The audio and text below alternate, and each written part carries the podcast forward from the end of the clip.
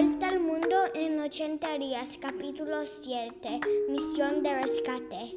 La misión era atrevida, llena de dificultades y quizá imposible. Mr. Fogg iba a arriesgar el éxito de su viaje, pero no dudó ni un segundo. Passepartout estaba muy contento por la generosidad de Mr. Fogg. Solo faltaba el conductor.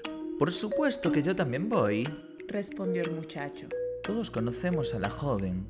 Se llama Uda y es hija de los comerciantes de Bombay, donde recibió una educación inglesa. ¿Y por qué la casan a la fuerza? preguntó Passepartout. Bueno, se quedó huérfana y sus familiares la obligaron a aceptar este matrimonio. Ella es muy buena persona y yo también soy de Bombay, así que les apoyaré en todo lo que quieran.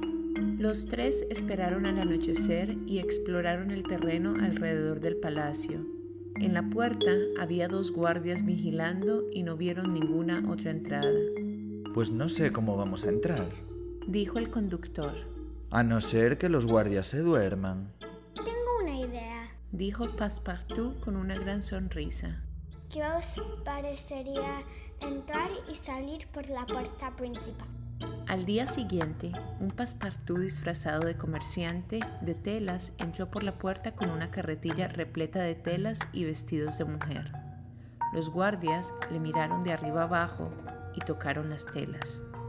¿Qué pretendes hacer con estos trapos de cocina, comerciante? Dijo uno de los guardias burlándose de Passepartout. Trapos de cocina, no apreciéis el arte, eso es todo. Son telas traídas de Europa y Asia, las mejores de los dos continentes. Y las traigo para la boda, por supuesto. Los guardias se rieron con grandes carcajadas. Anda, dejémosle pasar. Seguro que no vende ni una tela. Se burló el otro guardia. Passepartout entró en el interior del palacio y siguió el intenso bullicio de personas hasta encontrar la habitación de Aouda. Aouda, le traigo unas ropas y un mensaje. Déjeme pasar, se lo ruego. Dijo Passepartout golpeando discretamente la puerta. Aouda abrió la puerta. Por fortuna estaba sola y le dejó entrar. ¿Quién eres? Dijo la joven mientras se secaba las lágrimas.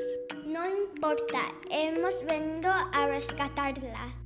Susurró Passepartout. Escóndase entre la ropa. Aouda se metió en la carretilla y quedó tapada con las telas. Passepartout se fue de la habitación haciéndose el ofendido. Mira, que no quieren mis telas, que son de la mejor calidad.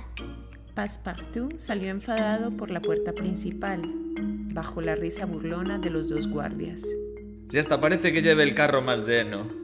Se burlaban los dos guardianes tirados en el suelo de la risa. Un instante después, Passepartout y Aouda desaparecían en el bosque y se subían a lomos del elefante Cuny. Hasta aquí llegó el capítulo 7. Os veo la próxima semana con el capítulo 8 de Leo con Luz.